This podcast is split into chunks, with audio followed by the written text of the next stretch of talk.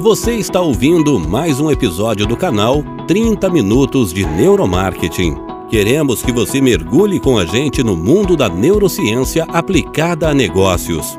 Nossos podcasts são sempre conduzidos por nossos especialistas em neuromarketing, Cibele Marques de Souza e João Pentanha. Vamos começar?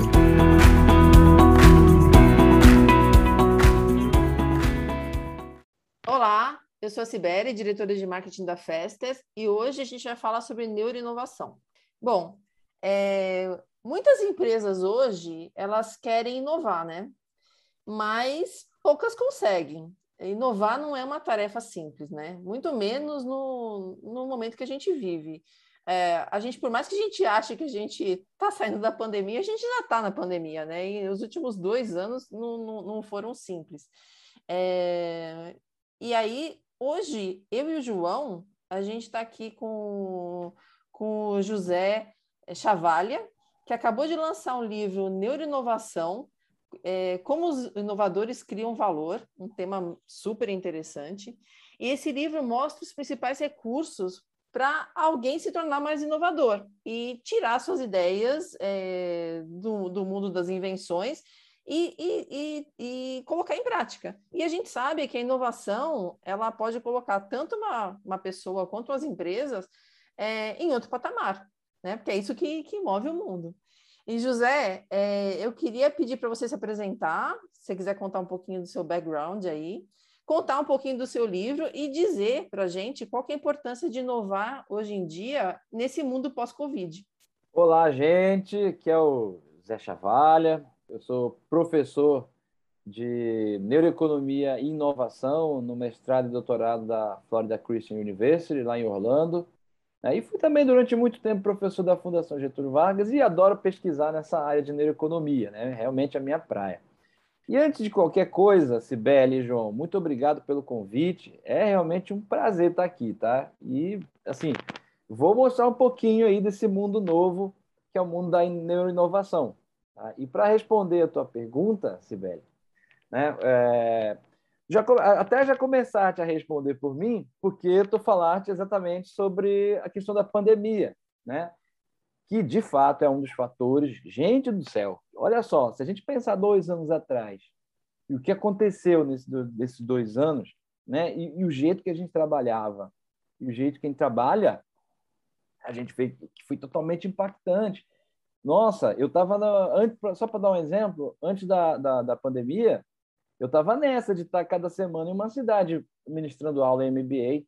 De repente, virei um Power Ranger, né? Fiquei no computador dentro do robô ali, trabalhando e fazendo as coisas e, e todo mundo, né? Mais ou menos fez isso. Então, e é uma coisa irreversível, né? O jeito de trabalhar, né? essa interação com, com, com essas novas tecnologias é irreversível. E já que eu falei em nova tecnologia, essa é a segunda variável, né?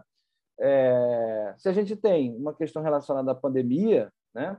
A gente teve um, um, um, um adiantamento, uma, uma antecipação de muitas coisas relacionadas ao uso de algumas tecnologias. Então, esse casamento aí gerou né, essa, essa necessidade acelerada, o elevou a importância da questão da criatividade da inovação, né? Antecipou algo que a gente já estava vendo, para uma tendência realmente, e, e, hoje é muito valorizado. Hoje eu posso falar para vocês, antigamente a organização, a, a habilidade né, de processos e modelos de negócio para fazer bem feito era mais importante, não tenha dúvida. Hoje oferecer o que ninguém oferece, a inovação, ela é a principal moeda, é a coisa mais importante da economia hoje. Legal, José. É, a gente sabe que a, que a inovação empresarial, ela vem de pessoas comuns, né? Muitas vezes a gente fala das empresas como se elas fossem um, sei lá, como, como se os prédios comerciais fosse, tivessem vida, né? Ah, todas as empresas são feitas de, de, de, pessoas, né? E essas pessoas é que, é que dão o drive de, do que vai ser lançado, do que vai ser tirado de mercado, é, tanto em um produto, um serviço, né? É, e, e, essas pessoas são, são pessoas comuns, né? Eu, você, o, o João, são, são pessoas que, que, que, têm suas vidas, que passaram pela pandemia, estão vivendo seu, seus, suas adaptações. É, e tudo isso influencia na, na, nossa vida como pessoa física e, e reverbera na, no nosso campo profissional, obviamente, né? E, e, e obviamente, também influencia no, no, nosso processo criativo, né? Eu, não, eu acho que, é, você é um especialista, mas assim, poxa, você está com um super problema, né, de, na sua vida pessoal, eu acho que é um pouco mais difícil você conseguir inovar, né? É, mas eu queria saber de você, né? Como é que a neurociência é, explica essas mentes inovadoras e como é que essas pessoas enxergam o mundo? É, assim, não é uma, uma, uma, questão fácil de ser respondida se a gente olhar para tudo que foi feito em economia e administração nos últimos 300 anos. Né? Desde lá do Adam Smith até, até os dias de hoje. Se a gente procurar nos livros, nos artigos, você não vai encontrar de uma forma é, clara sobre, assim, direta, eu diria para você. É, por quê? A gente sabe a importância desse indivíduo, mas até hoje ninguém explicou. E aí a gente chega no mito da inovação, que é justamente que o inovador precisa ser como o... Você lembra do Ernest Brown lá do De Volta para o Futuro? Ai, meu Deus, eu sou tizão, né? Estou me entregando. Não, Você lembra pior, do De Volta pior, para o Futuro? Pior que, eu, pior que eu lembro, então... Opa! É o clube dos tiozões. pô, o, o pessoal da empresa, no mercado, vamos falar assim, no mercado e até na academia, ainda acredita que o inovador é um cientista maluco. E não é. Né? De certos aí, que é uma pessoa do dia a dia. Eu acho que assim, a maior vantagem da neurociência, né? hoje, essas pesquisas todas aí com esses equipamentos, e até as comportamentais, né? A pesquisa experimental que a gente tem acompanhado tão bem, tanta coisa bacana aí nos livros do Dan Ariely, do Kahneman, né? eles mostram isso para a gente, que com a neurociência a gente consegue entrar nesse mundo onde a economia e a gestão tradicional não conseguiram, eles simplesmente não conseguiram entrar. E hoje a gente está aí fuçando tudo e descobrindo muita coisa, tá? Então, quem que é esse inovador? Ou eu diria até o seguinte, o potencial inovador. Porque a inovação, né, ela, ela, ela é realmente quando uma invenção ela se realiza no mercado. Esse é um conceito econômico. O que é inovação? Aquela ideia lá de um produto ou serviço que se realizou no mercado. Então, a maior característica de uma inovação é o lucro. Não é se ela é bonita, se ela é inteligente, não, é o lucro. Né? Então, por isso, quando as pessoas me perguntam ah, qual que é a maior instituição de, de inovação do planeta, muitos acham que é o MIT. Eu falo, não, o MIT é a maior instituição de invenção. Eles são os caras da engenharia, da tecnologia, mas a maior inovação é Stanford, porque eles sim conseguem é, pegar essa invenção e preparar para deixar no mercado, ou seja, para gerar lucro, como ninguém no mundo. Então, lá é a meca da inovação, né? Quando a gente fala aí de, de, de, de, tecnologia e tudo mais, porque se a gente for falar em turismo, é Lisboa, né? E, e eles são a meca da inovação lá no turismo. Então, assim, para a gente não confundir, né? Esse profissional, mais do que é, alguém que tem as grandes sacadas, e a neurociência mostra para a gente que você não precisa ser um cientista maluco para ter uma grande sacada, você usa ferramenta, que é, no caso, a neuroinovação, né? uma ferramenta de neurociência aplicada ao desenvolvimento de produtos e serviços. Ou seja, qualquer pessoa de qualquer área, de qualquer idade, se o cérebro é plástico até os 89 anos, né? Então, de, qualquer idade, qualquer segmento, de qualquer QI, pode gerar inovação. A inovação realmente está disponível a todos. E como, o que, que essa pessoa tem que as outras não têm? Elas enxergam oportunidades, elas enxergam soluções onde as outras pessoas não enxergam. Não é que ah, eu nunca vou enxergar a solução, não.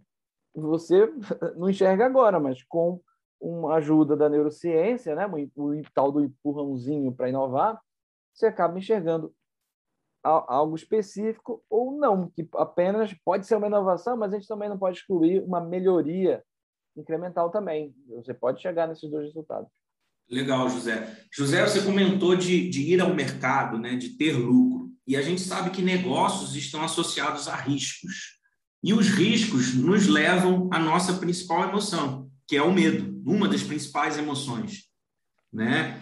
É, como que esse medo, né, essa emoção, que é uma resposta fisiológica do nosso organismo, ele pode atrapalhar esse processo de inovação de acordo com a neurociência? Olha, de cara, de cara, o resultado de ter medo né, na hora de, de desenvolver um produto ou serviço, primeiro que ele te inibe a, a, a fazer qualquer coisa. Tá? Então, se você não faz, né, você não apresenta para o mercado a chance de obter a, a economia é um nome feio, tá, gente? Mas é assim, lucro de monopólio no curtíssimo prazo. Se você é inibido, né, se você está paralisado, você não consegue desenvolver ou chegar no lucro de monopólio no curtíssimo prazo porque você não apresentou uma inovação. Depois, você vai ter uma outra consequência, né? Você vai acabar evitando exatamente situações é, potencialmente arriscadas, né? Por, é, por exemplo, é, se apresentar de forma diferente o público, apresentar um produto muito distinto do, dos demais. Tem até um livro muito interessante que eu indico para todo mundo, que é de uma colega, ela, ela é, é pesquisadora na área de economia comportamental e é, na verdade, a, a gestora do, do, principal curso de economia comportamental de, da Universidade de Harvard, que é a Francesca Dino. E ela lançou um livro falando disso, o talento rebelde, qual a importância da rebeldia e de, de comprar essa ideia de que você tem que se apresentar de forma diferente realmente, sabe que você tem que contrariar, bater de frente com aquele status quo. Então, olha só, se eu né, tenho medo do risco, né, eu não vou me apresentar para o mercado. E se eu não me apresento para o mercado, a chance de eu gerar né, uma inovação é, é, reduzida. Quer dizer, quase zero. Se eu não apresento, é zero. E aí, ainda pegando o gancho do que a professora Francesca Dino falou, é o medo do ridículo. Porque quando você vem com uma ideia inovadora, o, o João, imagina o seguinte, qual economista falou para gente que lá na década de no início da década de 2000 que a principal forma de comunicação seria o WhatsApp, né? Ninguém inimaginável. As operadoras nunca deixarão isso acontecer. Né? Se a gente fosse olhar para a estrutura de mercado. Está aí. Ou seja, né? a inovação, quando ela acontece, ninguém viu. Você não tem como mensurar isso. Essa é uma característica da inovação. Você vai literalmente andar de olhos vendados no mercado. Ora, se a inovação é assim e é a inovação que gera lucro, você não tem como fugir disso, porque você corre o risco de crescer de forma inercial, ou seja, Conforme cresce a população, conforme cresce o teu segmento de mercado, o teu setor, você também vai crescer. Agora, se você quer lucro acima da média, lucro de monopólio no mercado, como tantas empresas já fizeram, né, e fazem, e profissionais também, tá? Você tem que andar de olhos vendados no mercado. E para isso, você tem que enfrentar o medo. É, outra característica que eu acredito que tem muita influência nesse processo de inovação é você conseguir perceber o que a sociedade está demandando. Né? E muitas vezes isso não é tão claro, né? porque muitas vezes nem os próprios consumidores sabem o que querem. Né? Tem até aquela frase famosa do Ford, né? que se ele perguntasse para os clientes da época, né? para os potenciais clientes da época na empresa dele, o que eles iam querer seria um cavalo mais veloz e não o automóvel.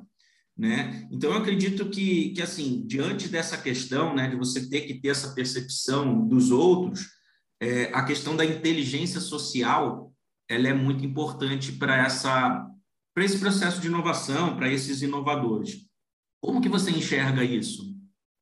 Essa metáfora é perfeita, porque ela, ela realmente representa uma realidade de, de mercado. Lá, o, e nem preciso pegar ninguém da neuroeconomia para falar isso, porque o, o primeiro é, pesquisador de inovação do planeta, que foi o, o Joseph Schumpeter, né? Lá em 1929, 32, ele disse: olha, primeiro você cria, depois você educa o consumidor. A inovação é assim, ela é diferente dos produtos tradicionais. Porque o produto tradicional o consumidor sabe utilizar, ele, né, ele já tem uma familiaridade com aquilo. Na inovação, não. Você vai apresentar algo completamente diferente. Então, você vai ter que educar o seu consumidor. E se a gente for pegar um, um outro clássico, que é o pessoal lá do, do Oceano Azul, né? Eles dizem mais ou menos isso, falam assim, olha, você não tem que ficar pensando muito no segmento de cliente, você tem que lançar o produto, né? E você vai atrair, ele, ele, ele fala em atrair, mas na verdade também é educar esse consumidor, tá? Então, assim, para isso, você tem que se conectar com a pessoa certa, do jeito certo, e oferecer aí a tua show de bolice, né? A tua inovação. Porque você pode fazer o marketing maravilhoso do mundo. Chegou lá na hora, o você não, não, não conseguiu gerenciar o sistema de recompensa cerebral do teu consumidor, ah, lamento, tá? Você não vai conseguir né, se manter muito ali.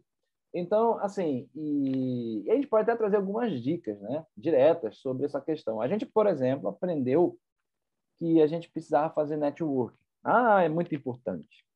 Eu falo para vocês, não é assim, é importante, é muito importante, mas ser conhecido é mais importante. Afinal de contas, né, as pessoas têm que saber sobre você e o seu produto.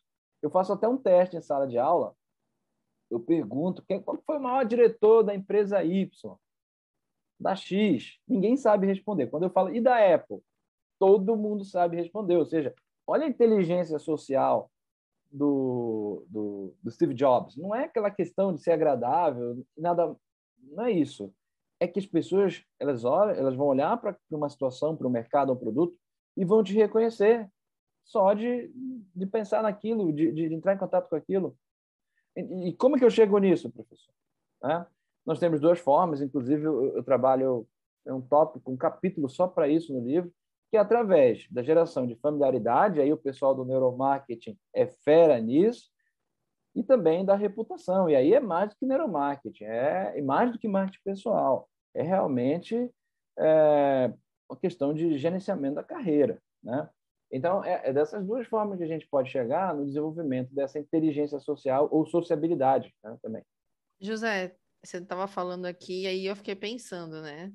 É, que você falou do, de ser conhecido, deu o exemplo do Steve Jobs, é, mas você sabe me dizer se existe, se existem técnicas para aguçar essa percepção para no, novas ideias de é, inovação, para novas ideias para negócios, tal?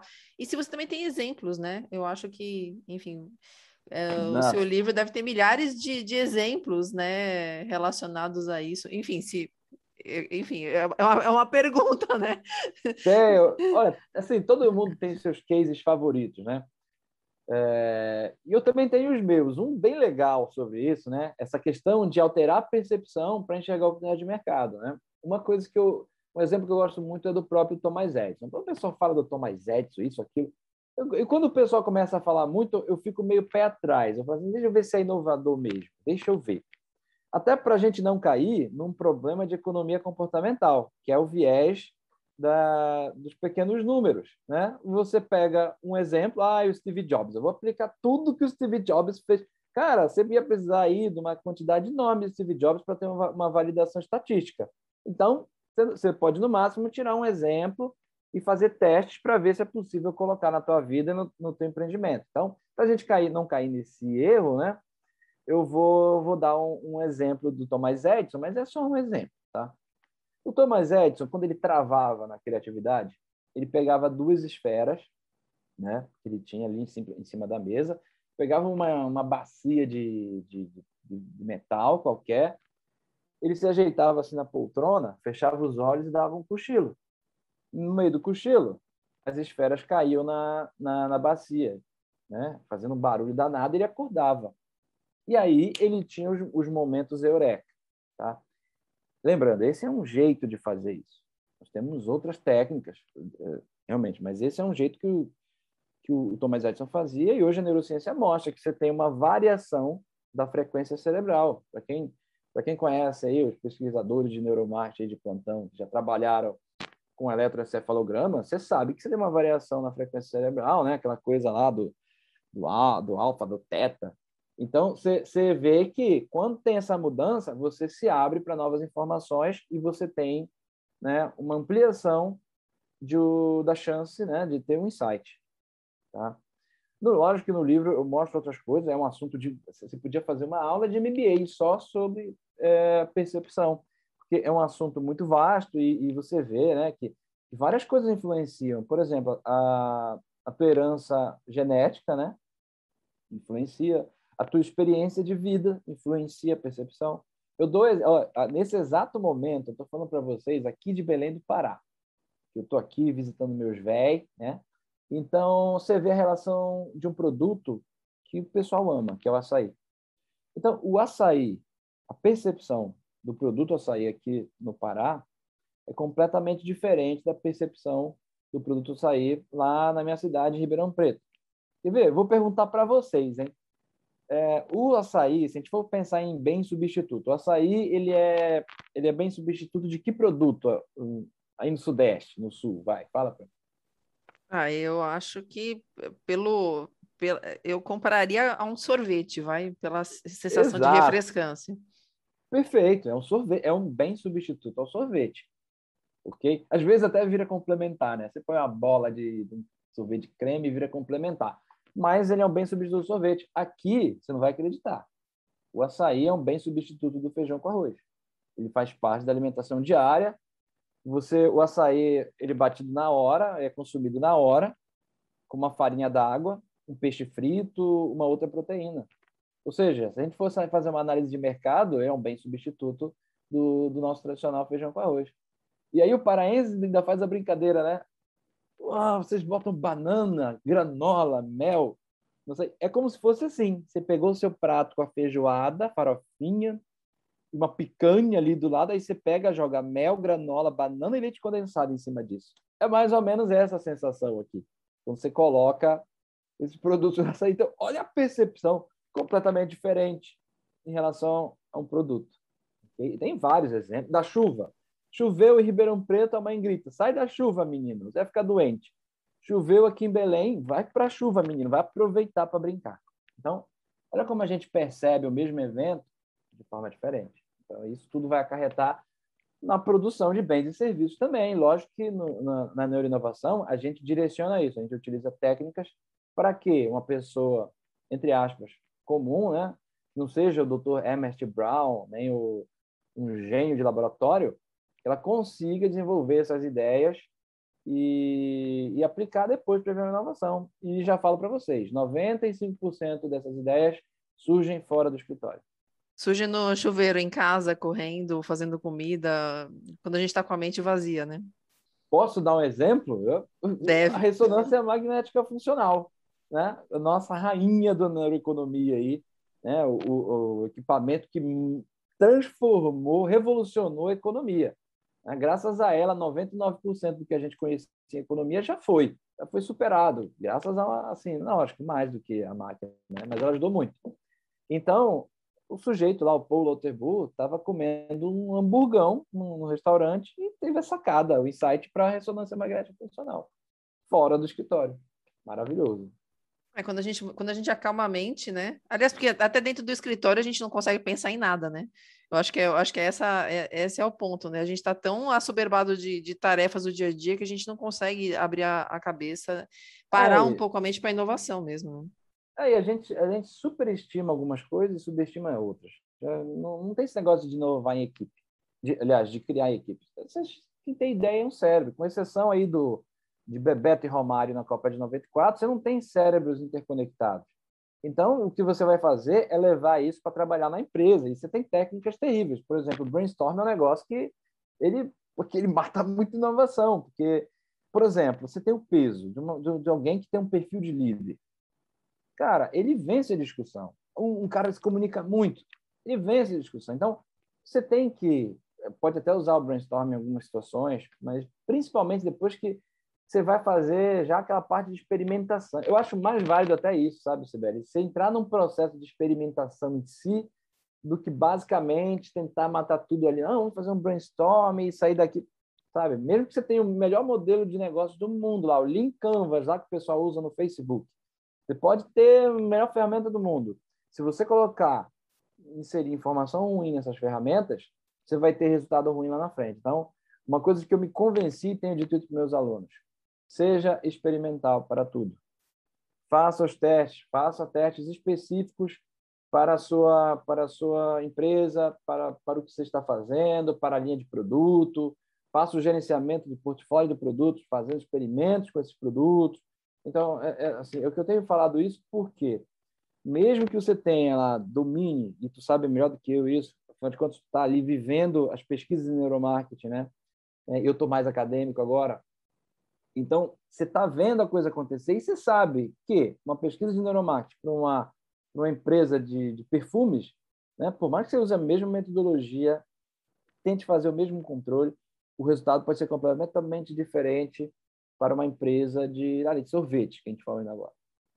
E mesmo de um perfume para o outro, você tem diferença. Então, assim, é, é realmente ter o um insight né, do, do conteúdo, mas fazer os testes para ganhando expertise, para ganhar conhecimento na própria pesquisa, que você sabe que é complicado, e, e isso vai te deixando, o termo é, é esse, vai te deixando casca grossa em termos de pesquisa e de conhecimento.